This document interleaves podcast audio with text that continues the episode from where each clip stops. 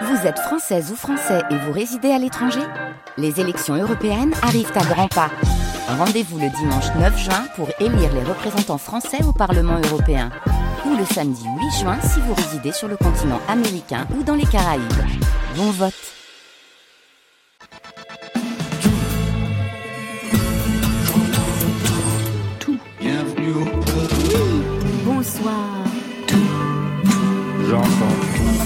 Bonsoir à toutes et à tous et bienvenue. C'est Côté Club, le magazine du soir, le rendez-vous de toute la scène française et plus si affinité. Vous connaissez la maison, 22h, 23h, à podcaster évidemment, avec ce soir au cœur du studio 621 de la maison de la radio et de la musique, deux invités qui sont Mathilde Carton et Martin Luminet. Bonsoir à vous deux. Bonsoir. Bonsoir. Elles ont pris le pouvoir, fait une révolution culturelle et politique, les Riot Girls, ou l'histoire d'une bande de filles qui ont posé les bases punk et rock du féminisme pop actuel à vérifier. Mathilde Carton a mené l'enquête. Lui, il a pris le pouvoir sur sa propre vie. Il a lâché prise, s'est mis à nu sans filtre pour libérer un monstre. C'est son premier EP. Cinq titres signés Martin Luminet. Marion C'est un des chiens fous de la chanson française, mais c'est aussi un chanteur populaire dans la force de l'âge. Arthur H revient avec une chanson, L'Avalanche. On en parle avec lui vers 22h30. Voilà, vous savez tout. Maintenant, on entend tout. Bienvenue au club. Côté club, Laurent Goumard sur France Inter. Et on ouvre avec Clara Luciani. Son deuxième album Cœur sort vendredi prochain. Jeudi, elle passe la nuit sur France Inter. Et oui, c'est comme ça. Avec Laura Adler dans L'heure bleue, avec Mishka Assayas dans Very Good Trip. Elle sera notre rédac chef dans Côté Club. Et enfin, elle finira la soirée toute seule. On lui laisse les clés dans la radio de 23h à minuit pour vous présenter sa playlist. Et le reste, tout de suite sur France Inter. Je ne suis qu'une imbécile, allongée sur le dos, je me refais le film. Le début était beau, puis je t'imagine jouer sur ton piano une mélodie, expire dans un écho, j'ai tout gâché, je sais, je sais, j'ai tout gâché. Je ne peux pas oublier ton cul et le cran de beauté perdu sur ton pouce et la peau de ton Le reste, je te le laisse, mais je retiens en laisse le souvenir ému de ton corps nu. Le reste, je te le laisse.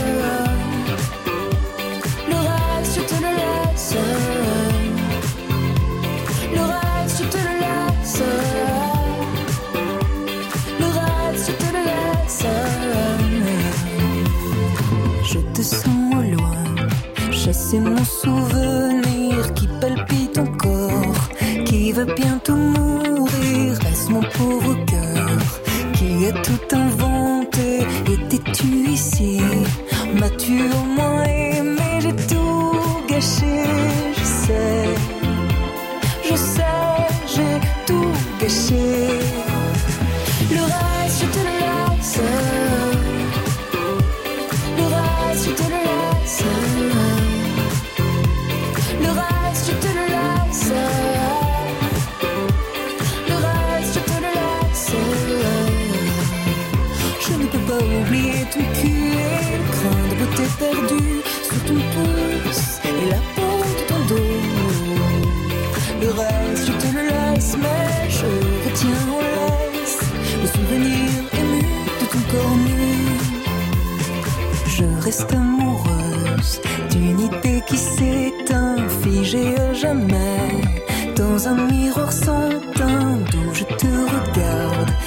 Sortir à merveille. Et ton bonheur me le rend moins cruel.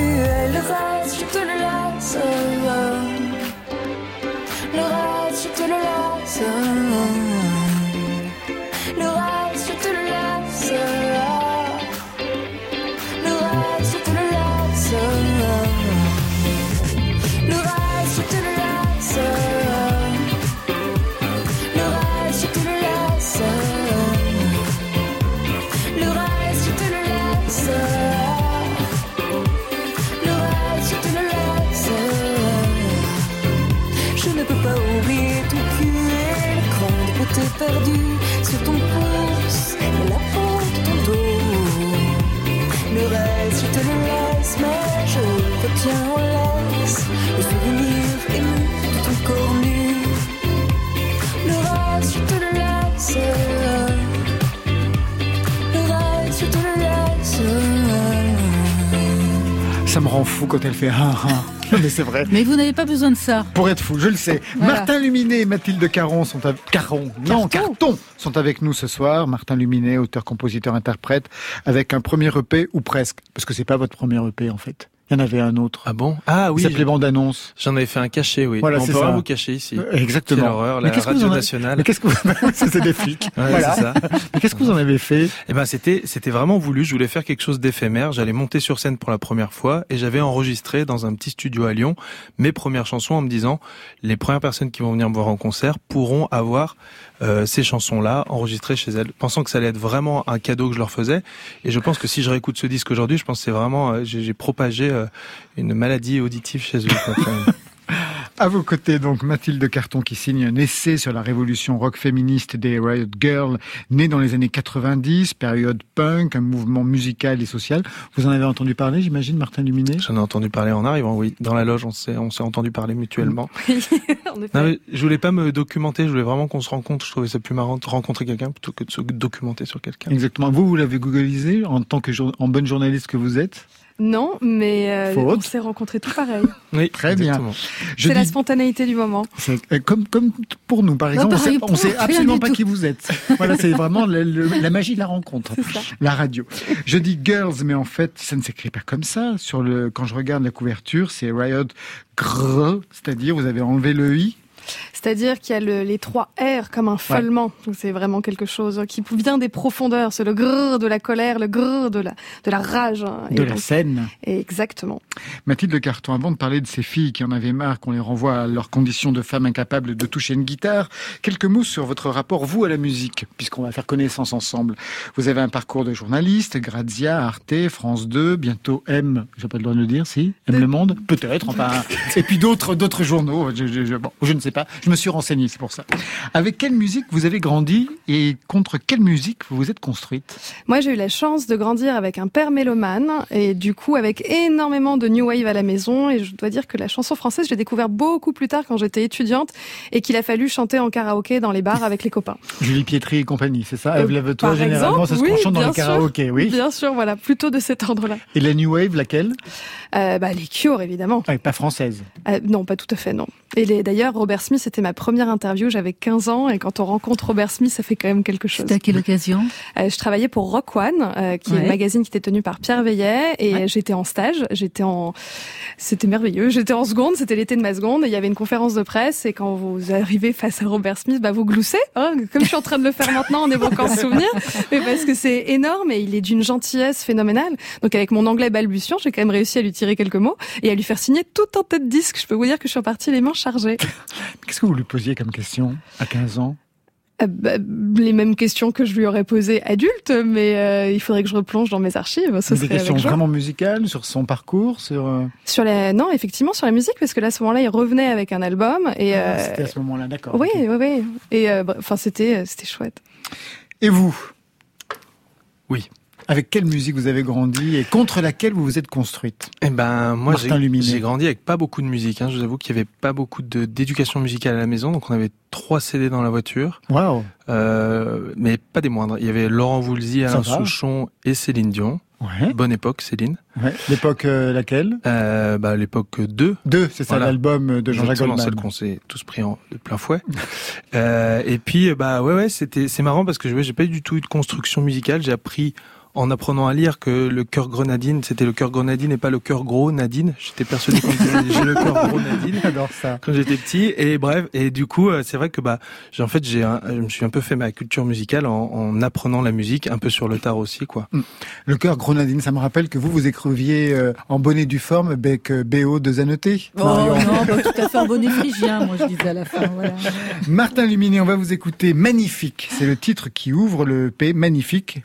Pourtant, c'est une antiphrase au vu de ce que vous y racontez, car vous commencez, c'est tout le contraire d'un ego trip. Bah ouais, c'est vrai que moi je, me disais que c'était euh, plutôt euh, plus sincère, plus incarné de faire état des lieux de ses défauts, comme si on se rendait à un rendez-vous Tinder et qu'on faisait un peu la liste de tout ce qu'on ratait, de tout ce qu'on échouait. Je trouvais ça plus juste, peut-être un peu plus. Euh... C'est comme ça que ça fonctionne sur Tinder? J'en ai aucune idée. Bah ouais, généralement, j'ai l'impression qu'on cherche plutôt à se vendre plutôt Bah qu'à- ouais, mais je crois que C'est une technique la- de vente, hein, en même dans même la ouais. musique, on essaie un peu de, se vendre, quoi. Mais je crois que moi, je, j'ai vraiment dissocié ça parce que je, je- j'avais pas l'impression de devoir vendre quelque chose. J'avais plus l'impression qu'il se jouait quelque chose de d'assez viscéral et que même si c'était pas beau à voir, il fallait le vivre pleinement, quoi. Donc euh, on va écouter le monstre qui est en vous dans Magnifique.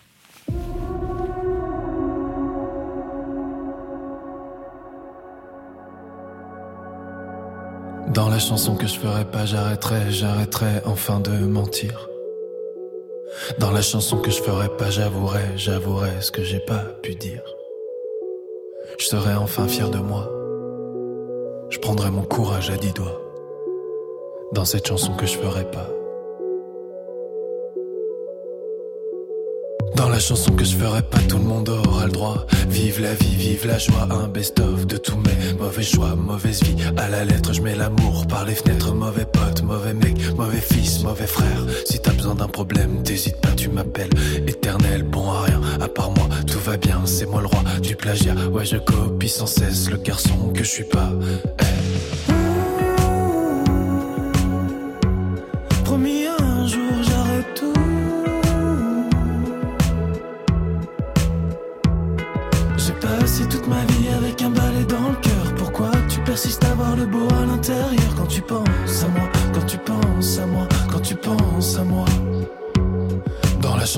Ferai pas, ouais, tout le monde dansera. À la santé, à la santé, qu'on se détruit.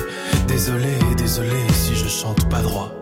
Les choses de la vie qui me tordent la voix. Tu sais, j'ai sauté dans le vide pour pouvoir aller plus haut. Tous ces coups de tonnerre dans le beat, juste en faire quelque chose de beau. Faire la fierté de mes amis, faire la fierté de mes parents. Cette fille qui a sauvé ma vie en me détruisant. Dans la chanson que je ferai pas, je pourrais plus me cacher. Derrière le mauvais garçon modèle que t'as l'air d'aimer. Je pourrais plus me faire passer pour le type qui écorche le bonheur. Le mal aimé, connard au grand cœur. J'arrêterai de dire du mal du couple et de tout lui reprocher. J'arrêterai de dire du mal de tout ce que j'ai peur d'essayer. Je te parle de fidélité, je te parle de devenir réglo. Je fais semblant de mépriser l'amour, mais je rêve qu'il me fasse la peau.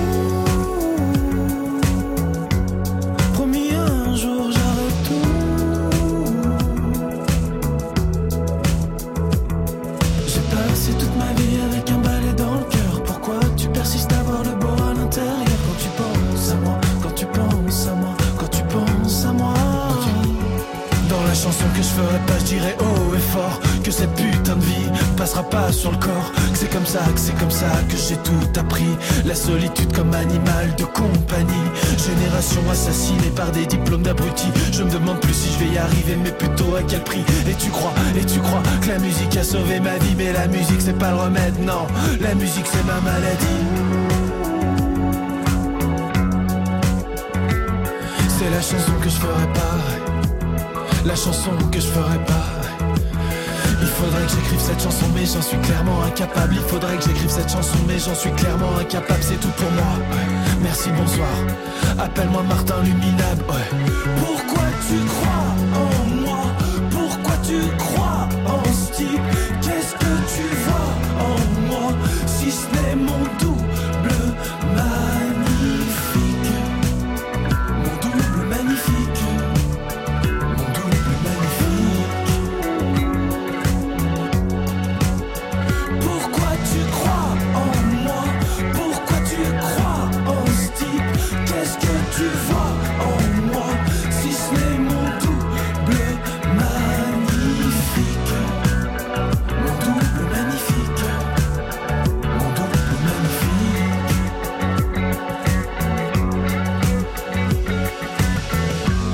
Magnifique, c'est le titre qui ouvre Monstre, premier EP signé Martin Luminé et non pas Martin Luminable comme vous le dites dans, dans ce EP. C'est un souvenir d'enfance, c'est comme ça qu'on vous a appelé à un moment donné ou c'est vous-même qui vous autoflagellez? Non, non, c'est moi-même. Ah bon d'accord, parce que ça peut exister, vous savez, les enfants sont tellement méchants. La musique est arrivée à quel moment? Parce que là donc on dit premier EP, mais les premiers textes, véritablement les premiers textes, ils arrivent quand dans votre parcours Martin Luminé? Ça arrive un peu tard. En fait, tout, toute cette histoire de musique, c'était tout un parcours de déconstruction et un peu d'accident aussi. C'était vraiment pas prévu. Je devais pas faire ça du tout de ma vie. Euh, Sciences Po. C'était Sciences Po, ouais. C'était Sciences Po, sauf que bah moi j'avais grandi dans une ville où il n'y avait pas de cinéma et à côté de ma fac il y avait un petit cinéma, donc du coup j'ai passé euh, plutôt une licence euh, de, de spectateur de cinéma quoi à temps plein. Vous l'avez réussi? Euh, ma licence de spectateur de cinéma haut la main, euh, Sciences Po euh, bas la main. Euh, Je disais que la musique était arrivée euh, au départ par ennui après le lycée. La musique arrive par ennui. Bah ouais. c'est pas mal en je fait. pense que l'ennui, mine de rien, il y a une certaine vertu à l'ennui. Qui, des fois, des choses se logent, en des choses très graves, hein, parce que des fois, ça peut être la violence, ça peut être la haine. Et on le voit que la plupart des personnes qui pètent des plombs sont souvent des gens qui s'ennuient, et du coup, on utilise un peu ça. Mais parfois, quand euh, quand il y a un terreau quelque part qui, qui sommeille, euh, moi, ça a réveillé une espèce de d'hypersensibilité qui était là depuis le début, mais qu'on m'avait caché par éducation et que je m'étais du coup caché aussi. Et cet ennui, cette projection de vie où où j'allais vivre un peu sans exister et puis que j'avais cru justement à, à ce qu'on nous mettait un petit peu sous les yeux, à savoir qu'on allait être une génération plutôt tranquille, que les conneries, elles avaient toutes été faites avant par nos parents, nos grands-parents et que nous on avait juste à se soucier de passer des diplômes, euh, acheter un monospace et puis voilà quoi. Et, et, du coup que la vie allait rouler et qu'on n'avait pas à avoir à se poser la question d'être heureux. Sauf que, eh ben, quand on commence à se poser la question comment on peut être heureux, euh, tout ça doit être un peu déconstruit. Alors c'est étrange parce que vous dites dans un entretien, j'avais 20-21 ans, j'ai vécu longtemps sous un couvercle, donc on a bien compris que le couvercle était familial. Mais vous dites que vous avez passé une licence de spectateur de cinéma, on a bien compris. mais la musique là-dedans? Eh ben la musique, moi j'ai vraiment écrit euh, grâce au cinéma. Euh, paradoxalement, je me suis, je me suis pas mis à l'écriture grâce à la littérature, parce que je lisais peu. Je suis très très lent à la lecture et je me disperse beaucoup. Mais du coup, c'était plus, oui, comment euh, toute une vie peut être résumée en, en, une heure et demie. Ça me fascinait. Puis après, voir avec les chansons de Souchon et tout ça, comment toute une vie peut être résumée en trois minutes. Et ça, pour le coup, cette temporalité a été vraiment une grosse excitation pour rattraper surtout 20 ans de perdu.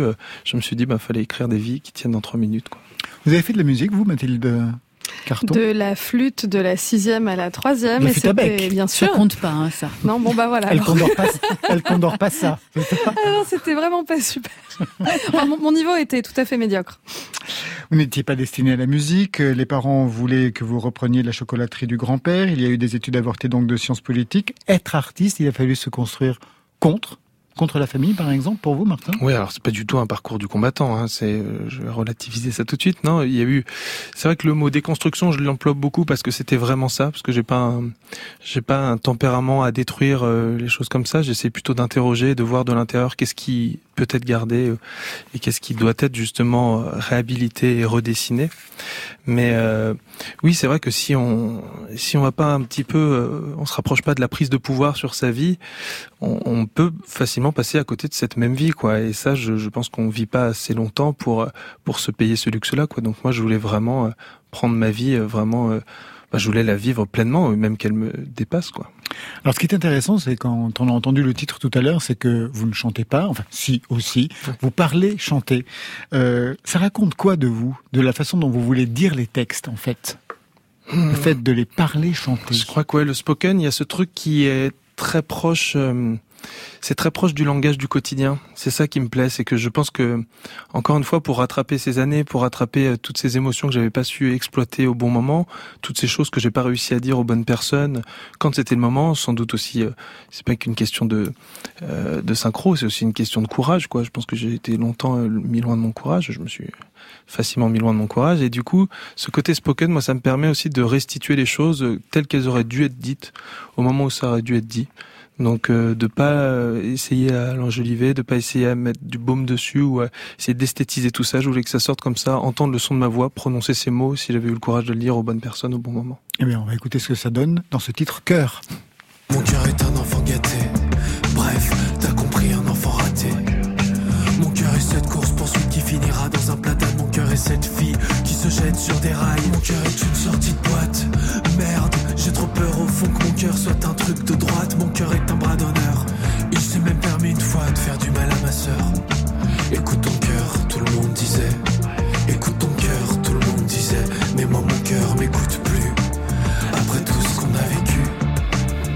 Alors vraiment, pour ce EP 5 titres, on peut dire que c'est un coup de maître parce qu'il y a 5 singles. on vient d'écouter le deuxième single. Je voulais qu'on écoute ce titre parce qu'il est le résultat, j'ai lu, d'un processus pas commun. C'est une chanson qui serait née lors des rencontres d'Estafort, c'est ça? Organisées par Francis Cabrel. Vous connaissez le principe? 10 jours pour écrire 10 chansons en collaboration avec plein de gens. Plein de gens, plein d'inconnus surtout, ça qui est bien. Et on vient vraiment euh, sans nos ordinateurs, sans rien. On a interdiction d'aller puiser dans les choses qu'on a déjà écrites ou des choses en cours. Et ça vient nous euh, confronter à un truc peut-être euh, qui, qui s'estompe un peu, c'est le danger. C'est simplement ce danger et d'essayer de voir s'il reste en nous une espèce de forme de gymnastique où on est capable d'écrire d'après rien quelque chose qui nous sort des tripes. Et cette chanson était vraiment pas prévue, quoi. Mais ça se passe comment en fait? Vous arrivez Qu'est-ce qui se passe euh? On se lève le matin, il y a des petits déjeuners, il y a plein de choses. D'accord, ok, des vitamines. Et ensuite? Et ensuite, on, on nous désigne quelqu'un avec qui travailler, quelqu'un avec qui on n'a pas pensé travailler justement. Donc il y a des compositeurs, il y a des arrangeurs, il y a des, des auteurs, des enfin, voilà. Et euh, l'idée c'est de fabriquer des, des espèces de, de combinaisons complètement euh, saugrenu ou complètement euh, qui ne soit pas anticipé quoi. Et donc euh, on en vient justement à sortir de notre zone de confort et de nos automatismes et ça c'est super pour nous qui écrivons et pour pas justement rouiller la mécanique quoi. Ça a libéré quelque chose dans votre écriture? Ouais, complètement. Moi, ça a libéré, bah, surtout, ça a libéré, ça, ça vient encore réenclencher un bouton que, qui, moi, est, est bien grippé. C'est la confiance, quoi, et qui est grippé chez beaucoup de gens aussi. C'est comment on peut reprendre la confiance en se disant, tiens, euh, hier, cette chanson n'existait pas et ce soir, euh, cette chanson existe. Et puis, c'est, en fait, c'est simplement d'écrire en étant dos au mur. C'est qu'on a un rendez-vous en fin de journée, on doit chanter une chanson devant tout le monde. Alors, bien sûr, quand j'ai écouté ce titre Cœur, ça a fait un lien avec un projet que vous avez mené par ailleurs, Art Cœur. En mmh. quelques mots, vous pouvez resituer ce projet? Ouais. Eh ben, c'était, euh, Sorti du confinement, j'avais très très envie de voir du monde, comme tout le monde. Donc là, jusque-là, il n'y a aucun scoop, désolé. Mais du coup, euh, et je trouvais surtout que le confinement avait fait quelques ravages, je pense, de euh, par rapport à l'utilisation de nos téléphones et à l'utilisation de ces téléphones qu'on braquait sur nous-mêmes, avec tous ces lives où on se filmait nous-mêmes et tout et tout. Donc moi, j'avais envie de braquer mon téléphone sur d'autres personnes. Donc je suis allé voir les projets et les personnes qui me touchent autant pour ce qu'elles sont que pour ce qu'elles font. Et donc je suis allé à la rencontre de Terrier, de Thérèse, de Mademoiselle K, de Horos et on fait des portraits intimes en fait. Voilà ce que ça donne. C'est étrange de parler de Terrier car j'ai l'impression de le connaître depuis 100 ans en fait. Alors qu'on s'est juste rencontrés cet été à La Rochelle. Truc imprévu. J'aime bien son rapport aux choses. Les trucs bons, les trucs tristes. J'aime la façon dont il les prend dans le bide. Il porte une rage heureuse que peu de personnes assument comme lui. Il est libre, touchant, et a réussi à créer une force assez authentique, je trouve. Comme quand la vulnérabilité devient ta puissance. Super bien écrit pour un portrait. Merci beaucoup. Je ferai appel à vous l'année prochaine. Avec grand plaisir. pour réaliser les miens, alors que je n'en fais absolument jamais. Et ensuite, on entend Terrier qui va parler, et lui, il a tiré, parce qu'en fait, le principe, c'est que chaque personne que vous allez rencontrer, donc des chanteurs, des musiciens, vont tirer un papier sur lequel il y a un sujet, et lui, c'est le sujet et ce sont des sujets qui chaque fois vous intéressent. Oui. Et pour Mademoiselle K, c'est le mot sexe que vous lui aviez euh, confié. Vous, de quoi vous auriez parlé? Oh, eh ben moi justement j'ai mis tous les sujets que mon EP... Ça fait rire Mathilde de carton. Ah, j'ai envie d'en savoir plus. Ben voilà, tout, le monde. bah c'était que des sujets moi que j'abordais dans l'EP justement. Et des fêtes de l'amour, ça c'est pour. Euh, ouais c'est ça, défaire l'amour. Euh, il y avait euh, bah, le désir, le uh-huh. couple, le mariage, les parents, le sexe, tout ça. Bah c'était hyper intéressant. Enfin moi pour moi c'était bouleversant parce qu'on sort d'un d'un moment où on a passé trois mois chez nous, il y a aucun ego euh, entre musiciens, on vient avec toute notre vulnérabilité. Et puis moi je trouve que c'est vraiment le trésor qu'on a entre nous quoi, c'est partager nos forces, c'est quelque chose, mais je trouve partager nos faiblesses, ça nous, ça nous unit beaucoup plus. Donc c'est ça que je, je venais chercher et j'ai eu la chance d'avoir vraiment euh, des personnes qui se sont prêtées au jeu et c'était vraiment bouleversant à faire et je me suis à aucun moment soucié de à quoi ça ressemblera à la fin euh, et eux non plus et c'était hyper touchant comme geste. Est-ce qu'il y a des sujets sur lesquels vous auriez aimé qu'on vous interviewe? Ah oui, vous revenez à ça, c'est vrai que bah j'ai essayé un petit peu de tourner là. Complètement, vous savez. Je sais pas, je pense que j'avais j'avais des petits points de névrose un peu sur tous les sujets, donc j'aurais pu parler un petit peu longtemps. Mais euh, je crois que ouais, j'aime bien parler du, du couple. Ça, c'est un truc qui me qui me fascine. C'est quelque chose qui que je trouve euh, qui est tellement euh, ancestral et qui a jamais été trop interrogé et qui, je trouve, mérite de d'avoir une nouvelle définition, d'arrêter de, de penser que on doit se mettre en couple et qu'il n'y ait pas de fin à ça que la beauté justement de quelque chose, c'est de laisser la liberté à quelqu'un de partir et de le choisir par définition tous les jours, quoi. Je vous ai passionné de super-héros américains, Batman, les X-Men, Spider-Man. Vous vous identifiez parce que chaque fois ce sont des héros qui ont des super-pouvoirs, mais des super-pouvoirs qui cachent des énormes blessures qui sont généralement, bah, par exemple Spider-Man, c'est parce qu'il a été atrocement mutilé par, par une araignée. C'est vous, en fait. Le mec qui fait de la psychanalyse à trois balles. qui fait son hardcore. bah ouais, moi je, je, crois que je suis fasciné par ça. Au début, euh, je, je, me demandais pourquoi. Parce que quand on est petit, c'est normal d'adorer ça. Et puis aujourd'hui, je me rends compte que ça me touche encore autant, que j'arrive à être vraiment scotché devant le Batman de Tim Burton de 89 et qui ça, ça me ça me tue en fait ce, ce, héros pour ne parler que de lui, qui est un héros dont qui en fait le, le monstre n'est pas tellement quand il met son costume, c'est plus son costume social qui, qui, qui est le monstre quoi, parce que il est pas du tout habilité à vivre en société et puis en fait sa douleur, sa, sa souffrance l'a complètement dépassé, l'a, l'a complètement redéfini et puis euh, ouais je sais pas, moi je suis très touché, j'ai, l'impression que c'est un peu notre mythologie à nous euh, cette génération là quoi, des années 90-2000 euh, quoi. C'était la session hardcore la vôtre. Martin Luminet, vous restez avec nous. On va retrouver Mathilde Carton dans quelques instants pour son essai sur les Riot Girls. Ce sera tout de suite après le rendez-vous avec Marion Guilbault. Mais avant cela, les Sparks sont de retour au générique de la comédie musicale Annette de Léos Carax, en ouverture du Festival de Cannes le 6 juillet prochain avec notamment Angèle. Les Sparks qui font aussi l'objet du documentaire d'Edgar Wright, The Sparks Brothers, tout de suite sur France Inter. So, may we start?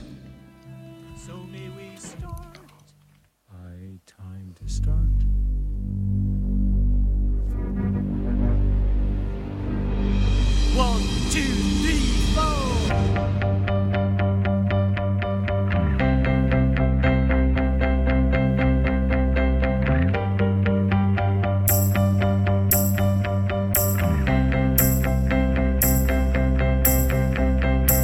So may we start.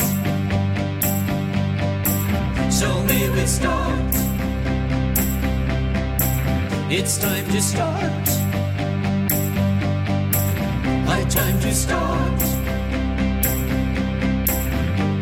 They hope that it goes the way it's supposed to go. There's fear in them all, but they can't let it show. They're underprepared, but that may be enough. The budget is large, but still, it's not enough. So may we start. May we start,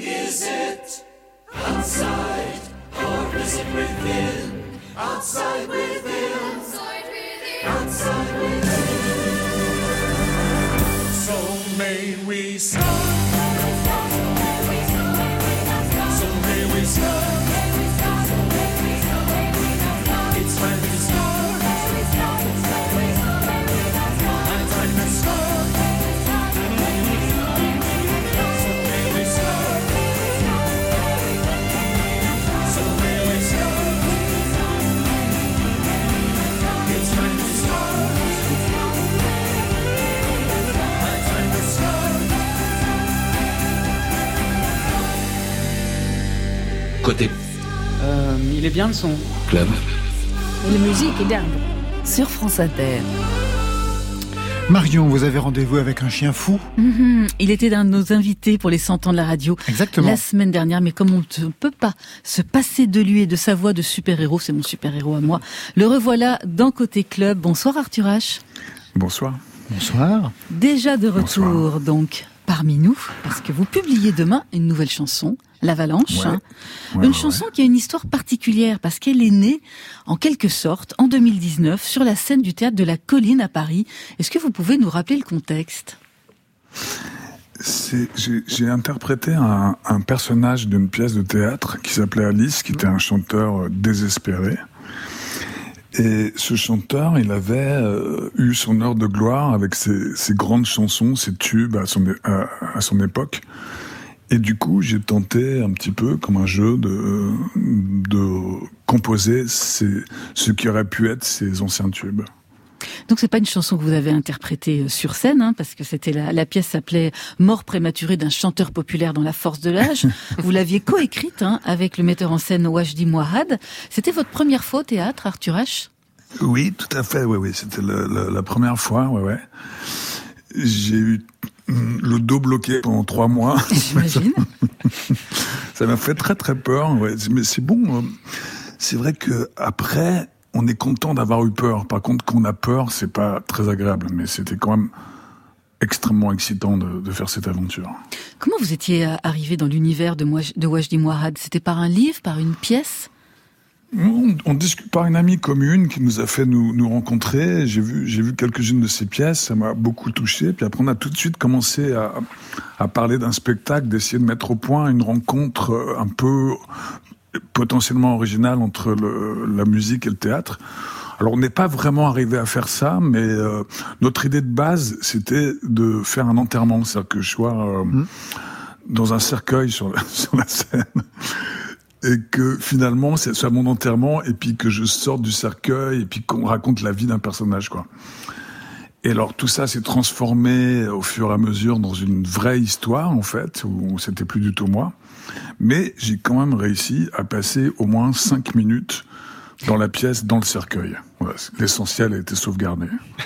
Dans cette pièce hein, que vous avez co- coécrite, Arthur H., vous y jouiez donc ce- le rôle d'Alice. Enfin, je l'ai pas hein. vraiment coécrite parce qu'en fait, on a eu l'idée ensemble, on a trouvé l'idée ensemble, on a, on a fait deux voyages ensemble pour pour développer l'idée. Mais après, une pièce de théâtre, c'est vraiment une une machinerie tellement complexe de faire vivre tous les personnages que que moi je ne maîtrise évidemment absolument pas et que ouais, je dis maîtriser à la perfection. Du coup, c'est lui qui a tout fait. C'était une idée de vous, ce personnage d'Alice? C'est une idée. il est venu au fur et à mesure. euh, je pense que hum, euh, Wajdi et moi même, on avait envie de parler de, quelque chose de l'ordre de vraiment de la confusion en fait, de, de, de qu'on ne sait plus quoi penser, on ne sait plus comment penser.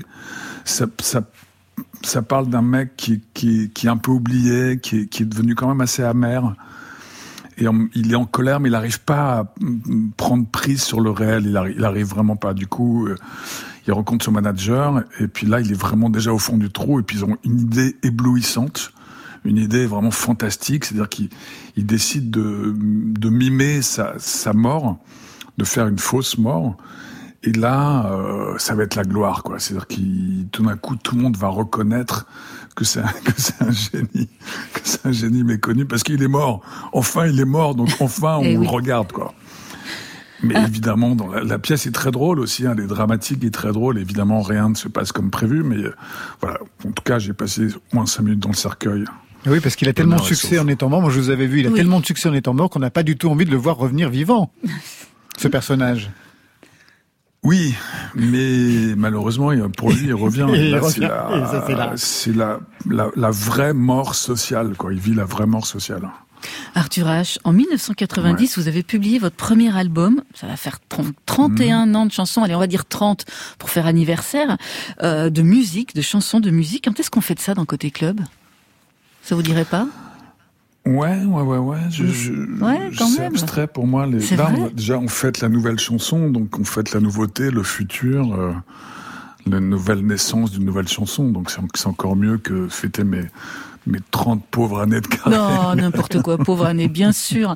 C'est cela, trois victoires de, De la musique. de Mais galère, oui, bien surtout. sûr. Ouais. Alors, on va l'écouter dans quelques secondes, cette chanson, L'Avalanche. Ouais. Qu'est-ce qu'elle raconte? L'avalanche, elle raconte un sentiment comme ça euh, très particulier d'être euh, envahi par, par quelque chose qui vous dépasse, qui, qui, qui, qui vous emporte, que vous contrôlez pas vraiment en fait. C'est ce, ça peut être n'importe quoi. Hein. C'est pas forcément. Euh, je parle pas forcément de sexe. Ça peut être ça, mais ça peut être autre chose aussi. Je sais pas. Merci beaucoup, Arthur H. Et à très bientôt dans Côté Club. Moi, je vous lâche pas Ouais. pour cette histoire de 30 ans. On va faire quelque chose. Et on se reparlera pour la sortie de cet album qui sortira le 3 septembre. Tout de suite, on se laisse glisser dans votre avalanche. Tu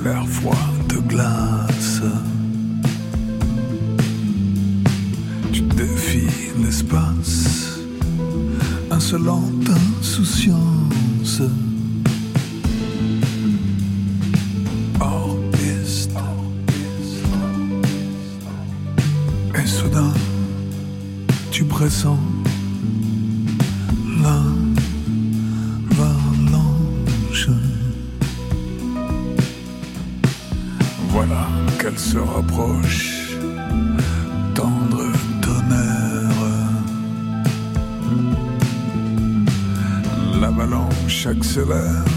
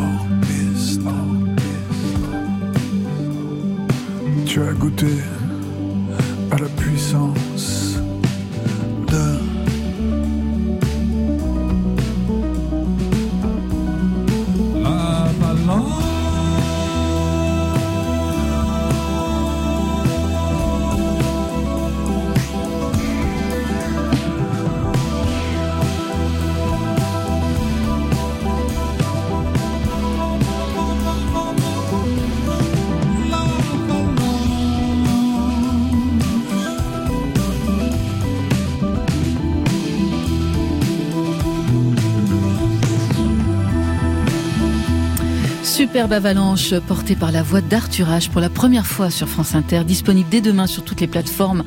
En attendant l'album Mort prématuré d'un chanteur populaire dans la force de l'âge pour le 3 septembre et foncez voir le clip signé par le dessinateur Christophe Blin. Hey, check, check, check ça.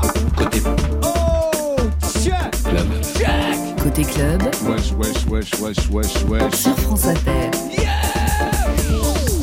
C'est quoi ce wesh wesh wesh pour moi? J'ai pas droit au truc sexy. Il y a un jingle sexy. Il est toujours pour Marion. Il faut être gender fluide un petit peu dans la vie. Je parle au réalisateur. Martin Luminet et Mathilde Carton sont les membres de Côté Club ce soir. Et oui, elle a la carte. Mathilde Carton avec son livre consacré aux Riot Girls, un mouvement révolutionnaire de filles dans les années 90. Des filles qui ne connaissent absolument pas la musique, mais comme toute la scène punk, ne sait pas jouer, donc on s'en fout. Des filles qui vont se lever contre les préjugés, l'exclusion dont elles sont victimes dans le milieu de la musique, quand elles sont un peu blackboulées dans les concerts par des espèces de gros misogynes. Elles vont créer sur un campus américain leur propre scène pour raconter qui elles sont, ce qu'elles vivent, exclusion, viol, avortement, le plaisir aussi. Ces filles, certaines d'entre elles, en fait, Mathilde Carton, vous les avez vues sur scène le 10 juin 2019. Elle se dit, putain, il va directement à la, fin du bouquin. C'est le nom, à la dernière page. C'est le nom du groupe Bikini Kill. On écoute tout de suite un extrait euh, de leur titre emblématique, Rebel Girl.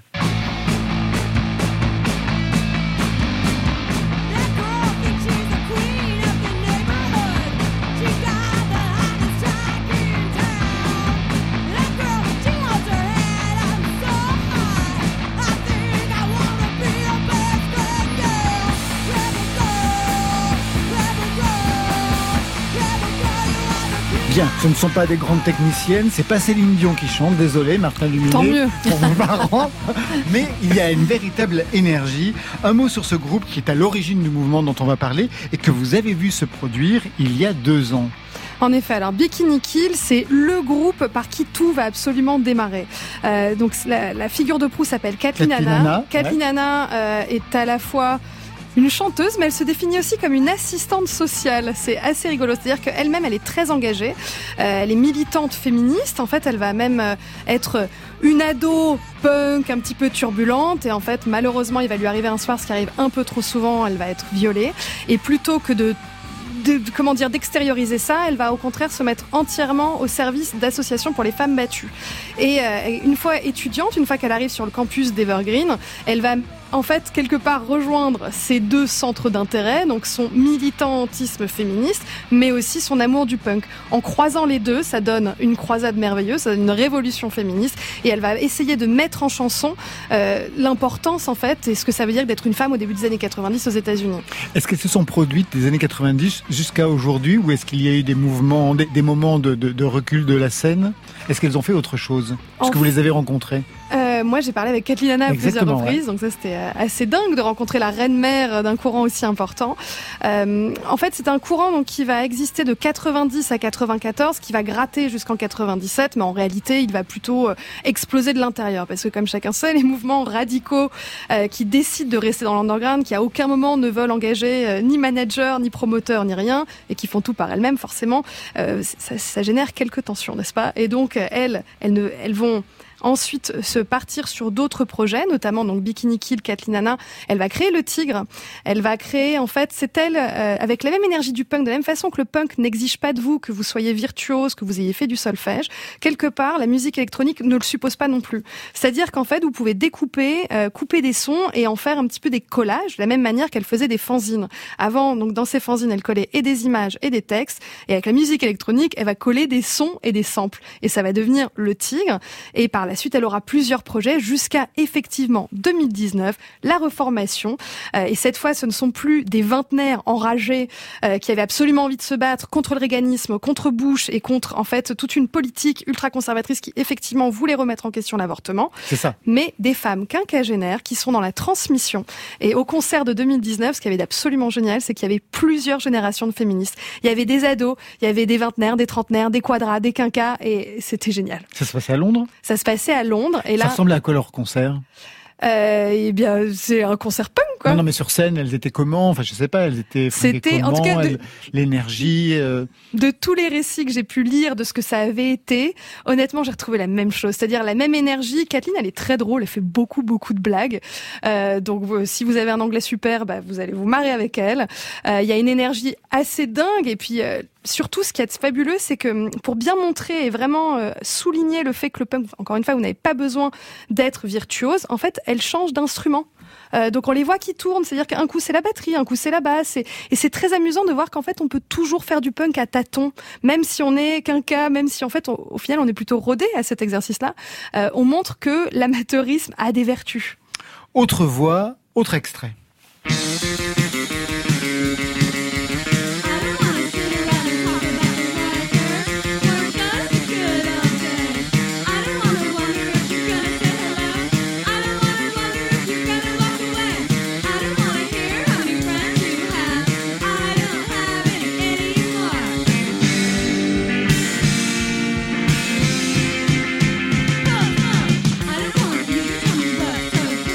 Ça, c'est le groupe Bratmobile, euh, enlevé par euh, Alison Wolf, Aaron Smith et Molly Newman, un titre de 92. Quand vous entreprenez ces recherches, c'est dans les années 2010 à peu près euh, Je suis 2009, 2010? étudiante, en effet, c'est un mémoire de recherche que. Donc, oui, on doit en. C'est ça, exactement, 2009, je dirais, ouais. Quels étaient vos présupposés, en fait, quand vous avez mené ces recherches sur ces mouvements? J'imaginais euh, beaucoup plus de violence encore que ce qu'elles ont subi. Euh, il s'avère que leur euh, quotidien n'était pas simple du tout.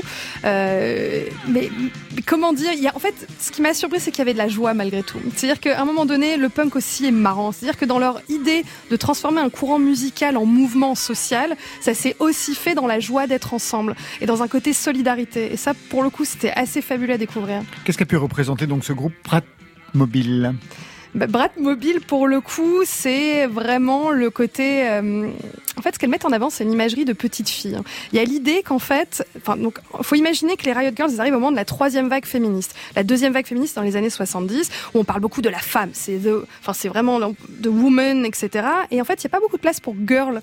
Mais qui sont ces filles? Qu'est-ce que c'est en fait? Et Quelque les- chose qui revient aujourd'hui d'ailleurs. Oui, on en a parlé, euh, On en a dans notre chronique avec euh, euh, hier Laura soir Cahen, avec, euh, avec d'autres aussi, oui. c'est-à-dire euh, une euh, impossibilité à se définir comme femme, mais plutôt comme, fille. Oui. Oui, d'autant plus que d'un point de vue strictement sociologique, en fait, dans les années 90, bon, les femmes sont rentrées sur le marché de l'emploi, l'âge du mariage recule, donc en fait, il existe euh, désormais comme un moment qui n'existait pas au préalable. On a le droit d'avoir entre 20 et 25 ans, d'explorer sa sexualité, de savoir un peu qui on est, de tester des choses, chose qui n'existait pas avant.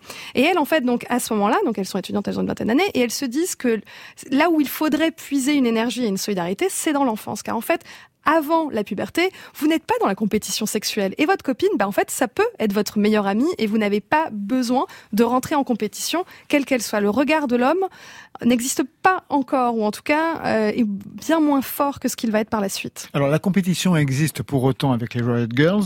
Par exemple, elles sont vilipendées par Courtney Love. Bien et sûr. puis- voilà, bien sûr, qui elle a Pourquoi une bien sûr? Parce que Courtney Love, euh, elle est extrêmement jalouse. Il faut savoir que Kurt Cobain, il vient lui aussi d'Olympia et il a connu Toby Vale, qui est l'un des autres membres de Bikini Kill, et même qui sont tombés super amoureux. Au point où Toby Vale lui a un petit peu tout appris sur le féminisme. En tout cas, il y a vraiment eu un moment de fusion totale entre les deux et elle lui a transmis ces valeurs-là. Et donc, quand Courtney rencontre Kurt, qu'il tombe amoureux et qui lui dit, bah, viens, on emménage à Seattle, ça lui fait moyennement plaisir de retomber dans l'entourage de l'ex. Et au-delà de ça, elle a une autre jalousie, Courtney Love, c'est que les Riot Girls et Bikini Kill en particulier vont être adoubés euh, par euh, Kim Gordon, donc l'une des figures majeures quand même de la scène post-punk. Hein. Euh, et Courtney Love, à l'inverse, n'arrivera jamais à rentrer dans les bonnes grâces de cette dame-là, y compris d'ailleurs de Joan Jett. Donc en fait, elle a besoin d'être validée, Courtney, elle va être validée et par son amoureux et par les grandes dames de la musique. Et malheureusement, ça passe pas très bien. Donc, d'où, euh, voilà. D'où la, la- la rivalité avec Courtney Love. Alors c'est un féminisme à la base qui est punk et rock des années 90 qui va être non pas dévoyé mais complètement récupéré par une autre scène mainstream, le girl power des Spice Girls. Et oui, et ça c'est quand même la beauté du geste, c'est-à-dire que de la même manière que Madonna était allée chercher dans les contre-cultures le voguing, eh bien les grandes majors des années 90 vont essayer pareil de chercher de nouvelles idées. Et là, cette espèce de colère, de rage, de revendication, euh, eh bien c'est les Riot qui l'offrent. Et dans leur message de revendication, il y a évidemment cette idée de solidarité féminine qui va passer à la moulinette, euh, bien sûr, des, des majors, devenir le girl power, qui en fait est un terme qui a été inventé par Toby et Kathleen sur leur moquette, au moment où elles imaginaient un fanzine, où en fait elles avaient listé sur un mur tous les adjectifs positifs et négatifs qu'on a l'habitude d'accoler au féminin, donc à fille. Et là, en jouant un petit peu, elles se sont dit, bah tiens, c'est vrai que puissante et fille, bah bizarrement ça coince. Pourquoi? Et là, elles sont complètement emparées, et girl power est devenu le titre du deuxième fanzine de Bikini Kill. Et après, nous, on l'a chanté en cours de récré, beaucoup plus tard. Ouais, pas moi. Bon, bah, peut-être avec euh, oui, d'autres gens. Moi, je suis chanté plutôt Céline Dion. J'étais comme les parents de Martin Luminet. Encore une autre voix et un autre style.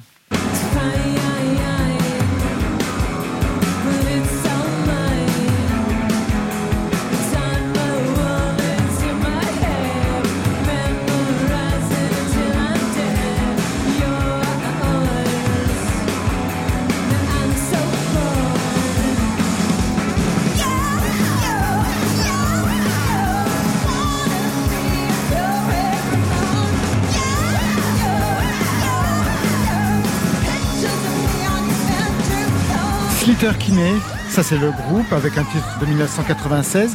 Et ce qui est intéressant, c'est que le groupe va se reformer en 2016.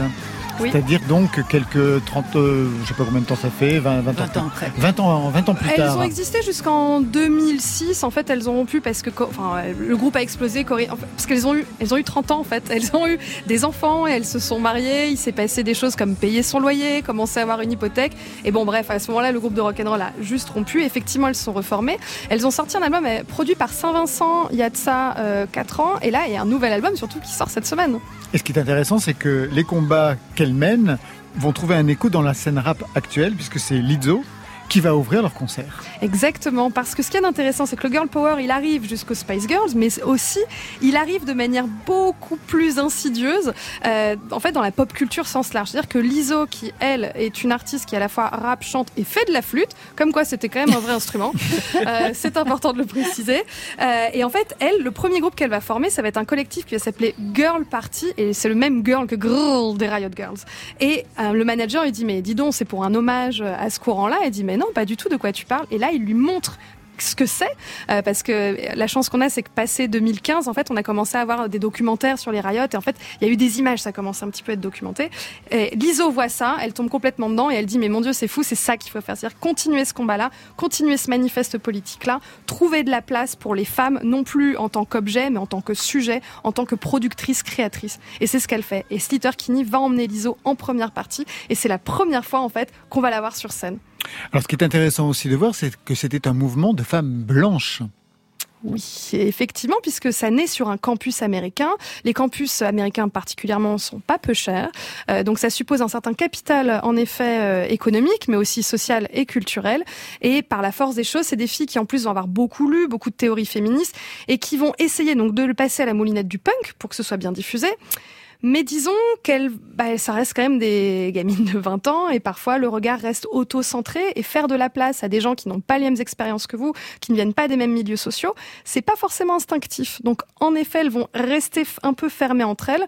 Euh, Il y a quelques riots racisés en fait qui vont beaucoup plus se retrouver dans les fanzines, c'est-à-dire dans leur moment à elles perso- personnel, euh, plutôt que sur scène ou effectivement dans les groupes de parole ça va être un peu compliqué. Et, euh, et là, mais elles ont tenté de faire amende honorable parce que, par exemple, dans le cadre de la reformation en 2019, les concerts de Bikini Kill à Los Angeles, elles souhaitaient mettre en avant, avant toute chose, les punks latinas. Bon, on était à Los Angeles, donc la communauté latina est super importante. Et il y a eu beaucoup de groupes, en fait, euh, dans, dans cette, dans cette scène-là, dans cette zone-là. Et c'est intéressant de voir le cheminement aussi qui, qui s'accompagne.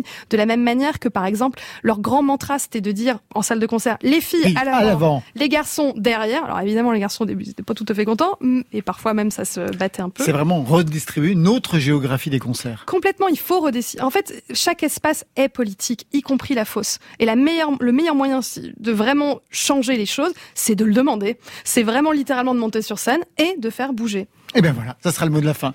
Merci à vous, merci Mathilde Carton. Riot Girl, Révolution Girl Still Now, c'est aux éditions Le Mot et le reste, hein, hein, comme dirait Clara Luciani. Martin Luminet, merci Monstre, c'est le premier EP avec quelques dates. Tarare le 11 juin, Paris La Boule Noire le 16, Festival Arsenic le 3 juillet, Lyon le 8, Francophonie de La Rochelle le 10, le 29 août, Festival Hop Sound Fest et le 19 septembre, vous serez à Sébaza au Sémaphore. Marion? L'Avalanche, c'est le nouveau titre d'Arthur H. Pour la première fois donc sur France Inter ce soir, disponible sur toutes les plateformes dès demain. L'album, ce sera le 3 septembre. Demain, deux nouveaux clubbeurs, Hussard et Angélique Kidjo. Pour vous, Marion?